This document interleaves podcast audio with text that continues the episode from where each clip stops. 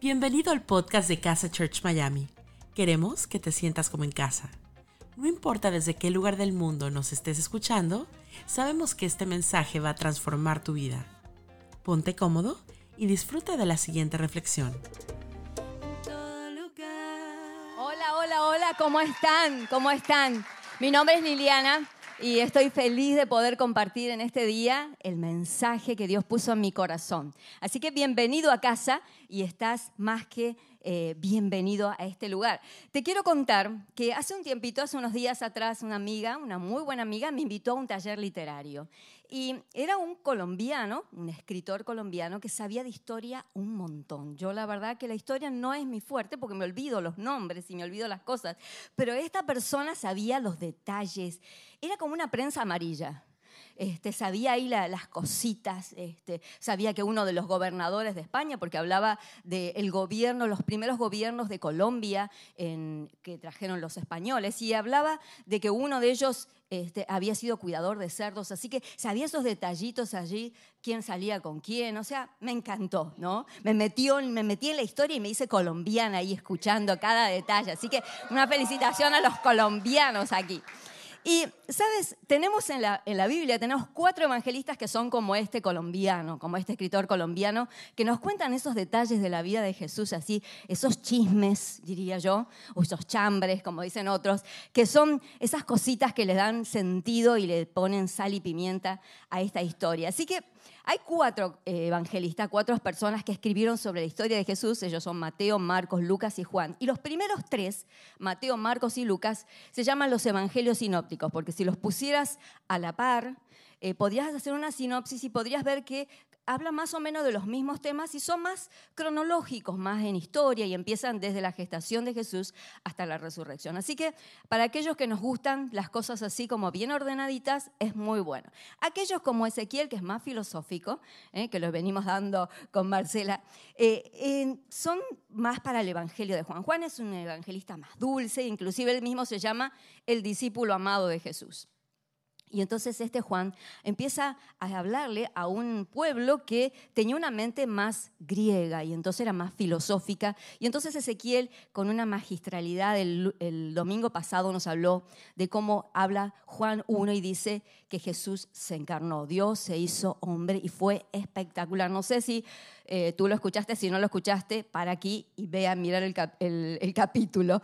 El mensaje anterior estuvo muy, muy bueno. Así que, pero yo voy a seguir hablando de Juan, pero voy a hablar de Jesús en otros aspectos. Así que este hecho de que Jesús se hizo hombre, que Dios se hizo hombre, nos ayuda a entender que Dios se mete en nuestros zapatos y se mete en aquellas cosas que son nuestras dificultades. Y, y entonces hoy voy a estar hablando algo diferente, porque cuando empezamos en el capítulo, cuando seguimos leyendo ese mismo capítulo, empieza la presentación magistral eh, de Jesús en escena, ¿no?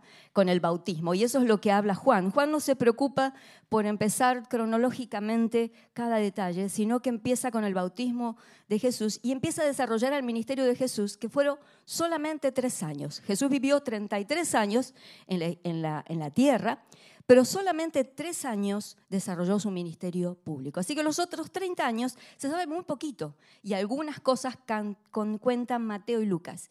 Pero la verdad es que los, los años más fuertes de Jesús fueron los tres últimos años y un ministerio que, de alguien que nunca escribió un libro, pero, y que era alguien muy sencillo, pero que su historia y su palabra partió el mundo en dos. Así que fue tal el impacto de su presencia en la tierra que cambió el mundo y el mundo no fue lo mismo. Y aún aquellos que reniegan de que Jesús es el Hijo de Dios, eh, cuentan la historia como antes de Cristo y después de Cristo. Así que este Jesús tuvo un impacto espectacular. Y así que empieza el bautismo y entonces eh, Dios introduce a su hijo allí y allí en ese mismo bautismo que lo bautiza Juan el Bautista, que no es Juan el que está escribiendo el Evangelio, por las dudas, es otro Juan, que es un primo de Jesús, y entonces él lo bautiza como un inicio de, este ministerio. Y sabes, en ese mismo momento aparece la Trinidad, Padre, Hijo y Espíritu Santo. Dice que la Biblia que se encuentra, escuchan una voz desde el cielo que dice, este es mi Hijo amado en quien tengo complacencia, en quien disfruto verlo. Y dice que el Espíritu Santo descendió sobre él como paloma. Así que en esta presentación pública de Padre, Hijo y Espíritu Santo, allí la Trinidad completa está presentando a Jesús como el Hijo de Dios. Y este Jesús venía con una agenda propia. Venía con una agenda divina y con un en un tiempo divino. Él tenía una agenda divina que ahora vamos a descubrirla y que Juan nos la va a descubrir.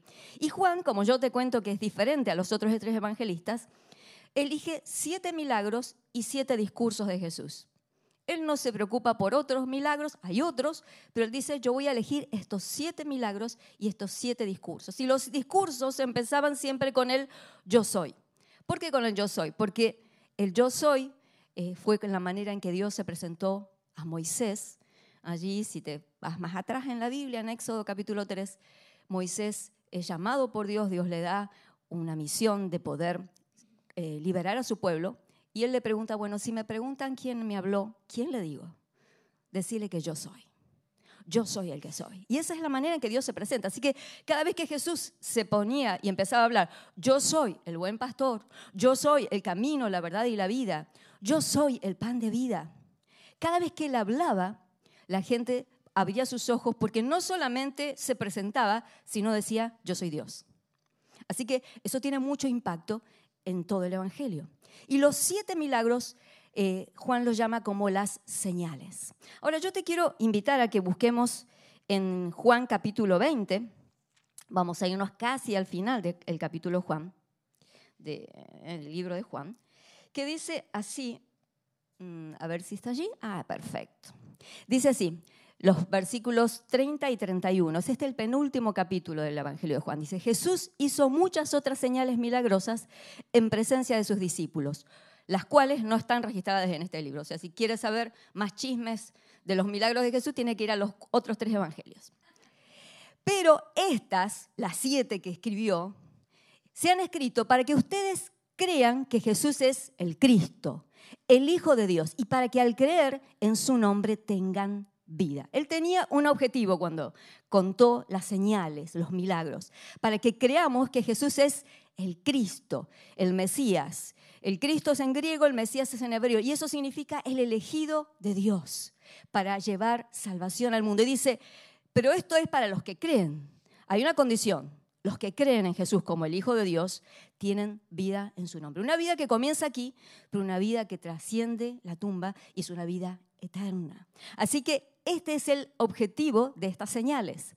Eh, yo tenía un pastor, un pastor que era también profesor en el seminario cuando estudiaba allí teología, y él decía, era un profesor de interpretación bíblica, él decía que siempre hay alguno que señale la luna y hay otros, no voy a decir la palabra que él decía, que miran el dedo en vez de mirar la luna. Algunos se quedaron con los milagros de Jesús porque les gustaba. Y, y uno le, les encanta las cosas sobrenaturales, ¿verdad? Pero él quería que se comprometieran con quien señalaba ese milagro. Ese milagro señalaba que Jesús era el Hijo de Dios. Y entonces yo hoy te voy a invitar a que te comprometas con Jesús, porque Jesús es 100% Dios y 100% hombre. Ezequiel nos habló magistralmente que Jesús se había hecho hombre, Dios se había hecho hombre y eso hacía que Él nos entendiera. Pero hoy yo te voy a hablar de que estos milagros, estas señales, hablan de que Jesús es 100% Dios. Era 100% hombre. No es que era un poquito hombre y un poquito Dios. Claro, a nosotros nos resulta más fácil conectarnos con el hombre, porque entendemos que Él eh, nos ayuda a, a, entender que Él nos comprende, que Él puede pasar por las mismas cosas que pasamos. Pero el hecho de que Jesús es Dios, es el Hijo de Dios, hace que su poder trascienda todo lo que creemos, todo lo que pensamos. Y su poder es inigualable y es eh, ilimitado. Así que ese Dios, ese Hijo de Dios, vino a la tierra para morir por ti y por mí, para darnos vida eterna a aquellos que creemos. Así que este Jesús es el Hijo de Dios. Y tan precioso, eh, em, Gerson nos habló de esa última cena que él tuvo con sus discípulos, con, con los que estuvo tres años solamente tres años, y ellos más que nada estuvieron observando. Fue el entrenamiento de ellos, un entrenamiento rápido. Yo estuve cuatro años estudiando en el seminario y salí sin saber, que no, pensando que no sabía nada. Me imagino a estos discípulos en tres años empezar a predicar al mundo y hacer todas las cosas que hicieron y el mundo fue transformado a través de estos discípulos por el poder de Dios. Así que este Jesús es 100% hombre y 100% Dios. Y estas señales, eh, inmediatamente que es el bautismo, vamos a tener la primera señal y hay un milagro que está desarrollado en el capítulo, Juan, eh, capítulo 2 de Juan, que es el milagro de las bodas de Caná. Yo no hubiera elegido como primer señal convertir el agua en vino. La verdad que tengo mis, temas con el Señor, ¿no? Podrías haber utilizado otra cosa, ¿no? Hubo otros milagros más interesantes, como caminar por el agua, como detener una tormenta, como alimentar a una multitud. Justo fuiste a elegir este milagro, pero dice que este fue principio de señales y que sus discípulos empezaron a creer en él. Porque los milagros no solamente traen sanidad, los milagros que Dios hace son cosas muy grandes, pero también cosas pequeñas, detalles, porque a Dios le interesa tu vida. Porque el poder que él tenía como Dios no lo utilizó para, eh, tener, para poder construir comida. Ojalá yo pudiera decir, bueno, tengo hambre y hago, ¿no? Este, acá tengo una comida espectacular, una, no sé, una milanesa napolitana con papas fritas, no sé, o un asado argentino. Eh, pero Sí, sí, hay que, hay que, hay que, hay, hay que, hay que hacerlo, hay que hacer la, la, aclaración. Así que, pero él lo usaba para poder bendecir a otros y poder mostrar su misericordia. Así que él empieza con este milagro y luego hace el milagro de sanar al hijo de un noble que ni siquiera se da este, el tiempo de ir a acercarse al, al niño. Él lo sana a la distancia. Así que es otra cosa para aprender. Dios nos sana aún a la distancia. No necesita estar aquí, no necesitas estar aquí en casa. Dios está allí y puede sanarte y puede aliviar tu carga donde quiera que estés. Así que estos dos primeros milagros empieza a hablar y constantemente, como decía, estos milagros van a tratar de hablar de que Jesús será Dios. Y sabes, cuando vamos a leer el milagro que sigue, eh, que es un milagro que tiene un contexto bien particular y que vamos a, leerlo en, breves instantes. Pero te quiero decir que eh, los milagros, él constantemente hablaba de que eh, lo hacía porque él era el Hijo de Dios. Y entonces esto les apretaba el zapato porque él siempre era un líder controversial.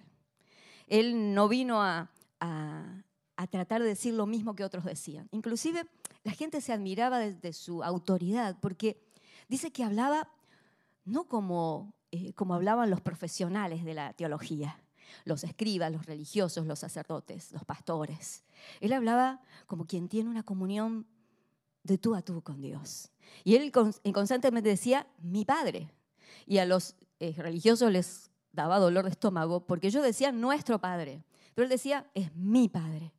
Es mi padre. Y él con eso se hacía igual a Dios. Así que a partir de este milagro, porque Él lo hace en un día sábado y vamos a leer el milagro para que podamos meternos de lleno a Él. Él lo hace un día sábado y vamos a ver por qué lo hace un día sábado y te voy a contar un poquito más. Te voy a traer un, poquito más los, los chismes que están ahí entre medio. Estoy chismoso. Algún tiempo después, dice Juan capítulo 5, los primeros nueve versículos, después de estas cosas, vamos a leerlo allí, había una fiesta de los judíos y subió Jesús a Jerusalén. Y hay en Jerusalén, cerca de la puerta de las ovejas, un estanque llamado en hebreo Betesda, el cual tiene cinco pórtigos. En esto yacía una multitud de enfermos, ciegos, cojos y paralíticos, que esperaban el movimiento del agua, porque un ángel descendía de tiempo en tiempo al estanque y agitaba el agua, y el primero que descendía al estanque después del movimiento del agua quedaba sano de cualquier enfermedad que tuviese. Y había allí un hombre que hacía 38 años que estaba enfermo. ¡Wow! Cuando Jesús lo vio acostado y supo que llevaba ya mucho tiempo así, le dijo, ¿quieres ser sano? Señor, le respondió el enfermo, no tengo quien me meta en el estanque cuando se agita el agua, y entre tanto que yo voy, otro desciende antes que yo. Jesús le dijo, levántate, toma tu lecho y anda. Y al instante aquel hombre fue sanado y tomó su lecho y anduvo, y era día de reposo aquel día. Era día de reposo. El día de reposo era el día de descanso. Dios le dio los diez mandamientos a su pueblo una ley estricta. Dijo, siete días, seis días trabajarás y el último día, el séptimo, lo vas a dedicar para descansar. Así que los religiosos de la época hicieron de este, eh, de este versículo, de este mandamiento, 39. ¿no? Uno que se multiplicó en 39. Entonces tenían 39 cosas que no podías hacer. Entonces no podías, hasta te contaban los pasos. ¿no? O sea, si tú dabas un paso más de lo que ellos decían, tú ya estabas en pecado. Así que no solamente era que tenías que cuidar el día de descanso, sino que este, tenías que cuidar de no hacer nada que ellos eh, hubieran determinado que estaba mal. Así que Jesús, muy, pero muy, muy atrevido, dijo, vamos a mover un poquito las aguas y vamos a, desordenar un poquitito el tema. Así que él sanaba en el día sábado y lo hacía a propósito, con premeditación y alevosía. Y a los religiosos se le paraban los pelos. Decía, ¿qué está haciendo este hombre? ¿no? Entonces, eh, no, lo hacía ni un ratito antes ni un ratito después. Él va hasta Jerusalén para poder participar de una fiesta judía y en vez de ir al templo, se va hasta el estanque de Bethesda. Y en ese estanque había allí, dice, tirados en el suelo, echados, dice, no es que estaban tomando sol en el estanque, estaban echados, estaban como esperando la última oportunidad. Quizás como cuando tú estás allí que no sabes más para dónde salir. Dice que ellos estaban allí echados alrededor y dice que allí había enfermos, había ciegos, había cojos, había paralíticos. Todos ellos estaban allí esperando. Había una leyenda que andaba dando vueltas, porque este estanque, que es el estanque de Bethesda, significa casa de misericordia y casa de gracia. Pero había un río subterráneo debajo de este estanque y entonces cada tanto este río se ve que cuando daba agua, alimentaba este estanque, el agua se movía. Y entonces había una leyenda, una idea popular que daba vuelta que decía que, que de tanto en tanto un ángel bajaba, movía las aguas y el primero que bajaba, que era más rápido, que obviamente este, no eran los paralíticos. El que primero llegaba era el que se sanaba. ¿Por qué se ríen? no era. Bueno, en, realidad ninguno estaba como, ¿no? Este, ninguno estaba como posibilitado para hacerlo rápidamente. Me imagino que se iban poniendo cada vez más cerca, pero no había posibilidad de hacerlo rápidamente y encima uno solo uno solo era el que podía acceder a esa sanidad. Así que no se sabe si esto era eh, leyenda, si era verdad, pero era toda una idea popular. Así que Jesús va a ese estanque y no va y que sana a todos, se va hacia, un, hacia uno solo. Así que este segundo punto yo lo llamo la parálisis, porque ellos estaban paralizados allí. Fíjate que inclusive en la versión que yo utilicé, que es Reina Valera 60, claro, como me dijo mi hijo que yo regalé a este niño la otra vez, ¿no? Este, ¿Qué va a ser? Es la Biblia, es una Biblia viejita que tiene el vosotros sois, por eso hay Biblias más contemporáneas, pero esta Biblia no dice en ningún lado que sana un paralítico, solamente el título dice. Pero hay otras Biblias que sí lo dice, como Nueva Versión Internacional y la Biblia de las Américas dicen que sana a alguien que estaba paralizado. Pero es interesante que estas personas, esto me ayudó a pensar que aunque en el título dice que sana un paralítico, en realidad sana un enfermo que no se sabe por qué estaba paralizado. Y a veces las cosas que nos pasan nos paralizan. Yo me imagino que 38 años son suficientes para que la esperanza se vaya y se desaparezca. 38 años que estaba enfermo. O sea, si dice que hace 38 años que estaba enfermo, significa que no nació enfermo. Así que algo le pasó, un accidente, algún tema cerebral, algo pasó por el que esta persona no se podía levantar. O quizás una depresión que lo dejó echado y que su cuerpo se debilitó y que no tenía ánimos de levantarse. Pero fue allí como última cosa para ver si algo, un milagro, una suerte, algo, lo sanaba y lo sacaba de esa, de esa sensación, de ese, de ese destino de, de quedar postrado allí. ¿Sabes? en Deuteronomio 32, 14, que yo no se los pasé, pero dice que, que el pueblo de Israel, después que desobedece a Dios, estuvo 38 años vagando por el desierto. Y hay un comentarista que dice que, que era como una referencia a los 38 años que el pueblo de Israel había estado vagando, dando vueltas en círculo alrededor del desierto. A veces las cosas que nos pasan hacen que estemos dando vueltas alrededor de cosas. Y entonces mi pregunta hoy para ti es, ¿qué es lo que te tiene paralizado? ¿Qué es lo que te tiene estancado? A veces puede ser una enfermedad, pero a veces puede ser una depresión. A veces puede ser una adicción.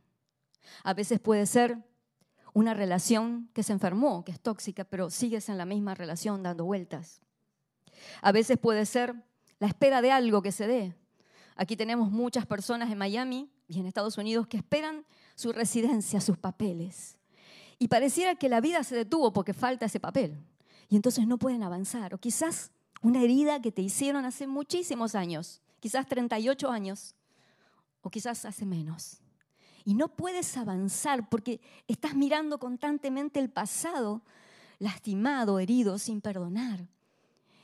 No puedes avanzar porque necesitas salir de eso. Y Jesús, qué extraño que Él, y qué maravilloso a la vez que Él va y elige a una sola persona.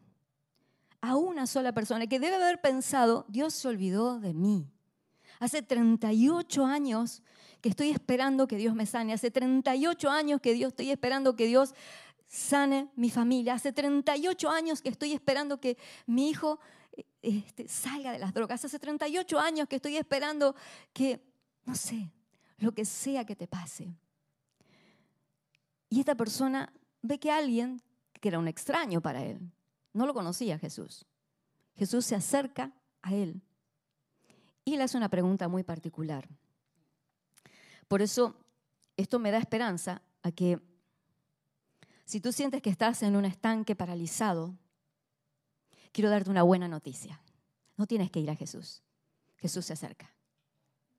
Jesús se acerca a ti para sanarte. Jesús tiene todo el poder y todo el corazón, aunque es el Hijo de Dios, para poder acercarse a ti y darte una palabra específica para ti. Así que donde estés, si estás aquí en el estudio o estás en cualquier lugar mirando esta transmisión, o en cualquier hora, o en cualquier día, Dios te dice que tiene un milagro a la espera para ti.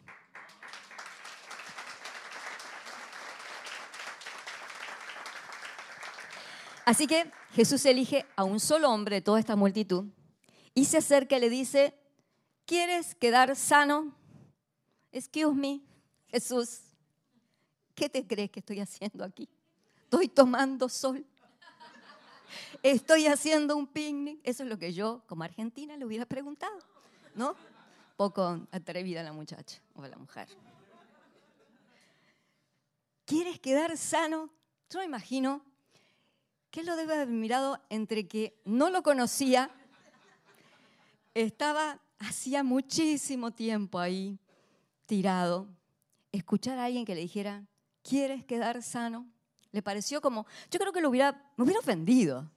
No sé tú, pero yo hubiera dicho, eh, ¿qué me estás preguntando? ¿A qué crees que estoy haciendo aquí, no? Y lo más este, extraño es la manera en que el que está enfermo le responde, ¿no? Este, le dice, no tengo quien me ayude. ¿No? Le echa la culpa a los demás. No estoy sano, porque los demás no me ayudan, porque eso es una cosa que a veces viene cuando estamos paralizados. Le echamos la culpa a los demás de nuestros problemas. En realidad yo estoy sufriendo porque mi hijo no me entiende, porque mi esposo o mi esposa no me entiende, porque estoy solo. Y a veces no es que estamos solos, nos aislamos.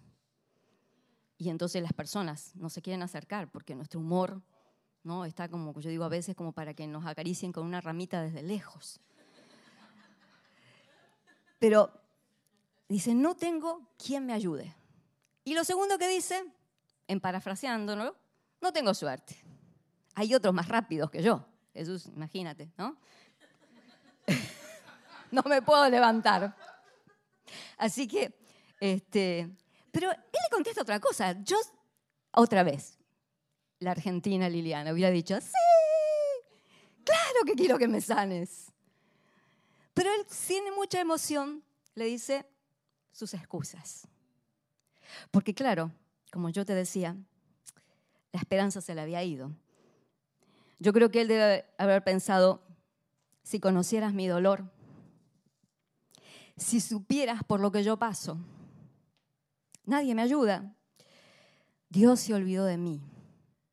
O como cuando a veces nos dan alguna eh, solución, enseguida decimos, ya lo intenté, ya lo sé, ¿no? sabemos todo. No, ¿por qué no haces esto? No, yo ya lo intenté, no me funcionó. Bueno, pero inténtalo otra vez. No, pero yo ya lo sé, no sabemos todo. No dejamos que nadie nos aconseje, especialmente cuando estamos en situación de parálisis, cuando estamos allí tirados, echados esperando, ni siquiera sabemos qué, porque nos quedamos en lugares que sabemos que no nos van a dar solución. Nos quedamos en una relación tóxica pensando que quizás la suerte, la persona cambie. Bueno, pero no es tan mala persona. Me golpea un poco, pero no es tan mala persona. Me maltrata un poco, pero, pero es lo que me tocó. Es lo que hay. Más vale malo que bueno por conocer. Eso no está en la Biblia. Es un dicho popular. Y sería bueno que nos animáramos a ver qué hay de bueno. Por eso en casa decimos que lo mejor está por venir, porque si nos quedamos con la situación que estamos viviendo, nos quedamos anclados en el pasado o en aquella situación que no podemos superar. Por eso Jesús le va a decir, ¿quieres quedar sano? ¿De verdad quieres quedar sano? Porque el quedar sano implica que salgas de tu zona de comodidad, porque uno se acostumbra a una nueva normalidad y se acostumbra a que los gritos son lo normal, el maltrato es lo normal, la enfermedad es lo normal, que el jefe, que mi trabajo, que está mi trabajo se abuse, que me ponga más horas, que me maltrate, está bien, porque es lo que me merezco o es lo que puedo hacer. Y entonces no me animo a salir de eso y a cambiar. Por eso Jesús, lo siguiente que le dice es otra vez una locura, algo que él no podía hacer. Levántate, recoge tu lecho, tu camilla y anda. Otra vez Jesús. No nos entendemos. Me preguntás si quiero quedar sano y ahora me decís que haga algo. No, no puedo. No puedo. Jesús no le dijo, sé sano. No. No le dijo, ¿crees en mí? No. Le dijo, le dio una orden. Levántate, levántate, recoge tu camilla y anda. Algo pasó entre lo que Jesús le dijo y la decisión que tomó esta persona que estaba paralizada. Algo pasó, algo pasó en su corazón, algo pasó en su cuerpo. Porque dice la Biblia que inmediatamente él fue sano. No sé qué, qué, le pasó en el cuerpo. Debe haber sentido fuerza, debe haber sentido ánimo, debe haber sentido fe, algo que no tenía.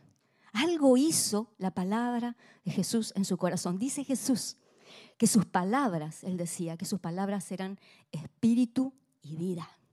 Porque la vida estaba en él. Así que como hijo de Dios, no solamente le daba esperanza y le daba un milagro de sanidad, sino que le daba vida.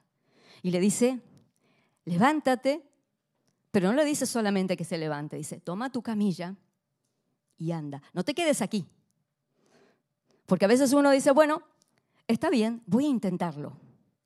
Pero uno mira hacia atrás y no toma la decisión de, raíz, ¿no? Uno se queda pensando que quizás lo que dejó era mejor. El pueblo de Israel fue liberado y fue llevado por el desierto para tomar la tierra prometida, pero constantemente se estaban quejando de la comida que tenían en Israel, en Egipto, en esclavitud pero ahora estaban libres, porque Dios los había sacado, pero su corazón y su mente seguían estando presos, seguían estando en esclavitud, porque ellos querían regresar a eso que les daba seguridad, pero era enfermo. Pero a veces queremos salir, pero no tanto. Y hay una psicóloga que me gusta mucho y que es famosa, que es una psicóloga chilena, que se llama Pilar Sordo. Y uno de los podcasts, ella habla del segundo de coraje. Del segundo de coraje. Ella dice, hay cosas, hay decisiones que sabemos que tenemos que tomar. Porque cuando pensamos en esa decisión y nos vemos luego de esa decisión, nuestro corazón se llena de paz. Pero no nos animamos a tomar esa decisión porque trae dolor, trae tristeza y la vamos dilatando. Pero dice, cuando nos da, cuando nuestra mente de repente entiende y toma ese segundo de coraje y toma la decisión, la vida cambia. Esto fue lo que Jesús le propuso a esta persona que estaba paralizada, que yo no sé si eran sus, sus piernas las que estaban paralizadas, pero lo que estoy segura que lo que estaba paralizado era su corazón. Por eso él no podía levantarse, por eso él no podía seguir, porque le dice, levántate, toma tu camilla, tu lecho y anda. No dejes esto aquí, sigue caminando, sigue avanzando, porque lo mejor comienza después. Claro, no es fácil. Te tendrás que dejar de dar lástima, dejar de, de que los demás te ayuden y tendrás que aprender a hacerte responsable de tu vida. A decir, dejar de decir, no tengo quien me ayude, no tengo suerte. No, no. El Hijo de Dios te está diciendo que te levantes. Y esto es lo que vengo a decirte hoy. Que te levantes, de la parálisis que estés viviendo y que te levantes en el nombre de Jesús. Que recojas lo que tengas que recoger y que empieces a caminar en una nueva vida. Porque eso es lo que Dios te promete. El milagro está a la espera, pero solamente hay una decisión que tú tienes que hacer. Tienes que tener un segundo de coraje. Porque ¿qué hubiera pasado si este, esta persona que estaba paralizada en el piso hubiera dicho, no te creo, ¿quién sos? Recién entras entre la multitud, ni siquiera sé que soy. Es más, cuando los religiosos le preguntan, ¿quién fue que te sanó? Porque le empiezan a increpar de que había tomado su, su lecho en día sábado, cosa que no se podía hacer. Tampoco se podía sanar en día sábado. Jesús lo hace para poder llamar la atención y para empezar su ministerio. Es más, Después de esto no va a poder moverse libremente porque va a empezar a ser perseguido. Pero ¿qué hubiera pasado si este, esta persona que estaba paralizada no hubiera creído, hubiera dicho, no, yo no puedo caminar? Porque a veces Dios te dice, es tiempo de salir de la situación en que estés y decir, no, no puedo. Y tenemos un montón de excusas y son razonables. Porque está bien cuando me dices, no, no estás pasando lo mismo que yo, no estás en mis zapatos, no, no sabes con esta enfermedad hace 38 años que estoy viviendo. ¿Qué es lo que más me, puede ocurrir? Pero hoy Dios te dice, levántate, levántate. Como le dijo a esta persona que estaba paralizada y esta persona en su segundo de coraje, dijo, ok, me levanto. Y entonces el instante el milagro ocurrió, porque el milagro no ocurre hasta que tú no decides que ocurra. Este tipo de milagros empiezan cuando tú decides escuchar la voz de Dios y obedecer lo que Dios te dice. Y en este día Dios te dice que te levantes. Y yo quisiera, a ti que estás aquí y estás en tu casa o donde quiera que estés escuchando este mensaje, empiezas a ver que, que Dios tiene un milagro para ti a la espera. Y que Dios quiere hacer un milagro, pero que empieza con tu fe. Todos estos milagros cuando empezamos dijimos que apuntaban a que creyeras que Jesús era el Hijo de Dios, para que los que creyeran tuvieran vida en su nombre. Así que yo te voy a invitar a que creas en esta mañana o en esta tarde o en el momento que veas este video, que creas en Jesús como el Hijo de Dios, porque eso va a ser la diferencia. Así que yo te invito a que juntos repitamos esta oración. Yo le invito al estudio que me acompañen en esta oración y que puedan repetir esta oración corta, pero sincera a Dios. Señor Jesús, yo creo en ti. Creo que eres el Hijo de Dios, el elegido, el Mesías. Te pido que me des vida y que me sanes y me levantes hoy. En tu nombre. Amén. Y amén. Vamos a darle un fuerte aplauso a aquellos que han tomado esta decisión maravillosa, maravillosa por Jesús. Gracias por habernos acompañado en esta enseñanza de Casa Church Miami. Esperamos que haya sido de mucha ayuda. Te invitamos a que lo compartas en tus redes sociales y que nos dejes tus comentarios. Para más información de nuestras actividades o para conocer más de nuestra iglesia, puedes ingresar en casachurch.miami y seguirnos en nuestras redes sociales. Antes de despedirnos queremos declarar bendición sobre tu vida. Que el Señor te bendiga y te guarde, que haga resplandecer su rostro sobre ti, que tenga de ti y de nosotros misericordia y que ponga en tu vida paz.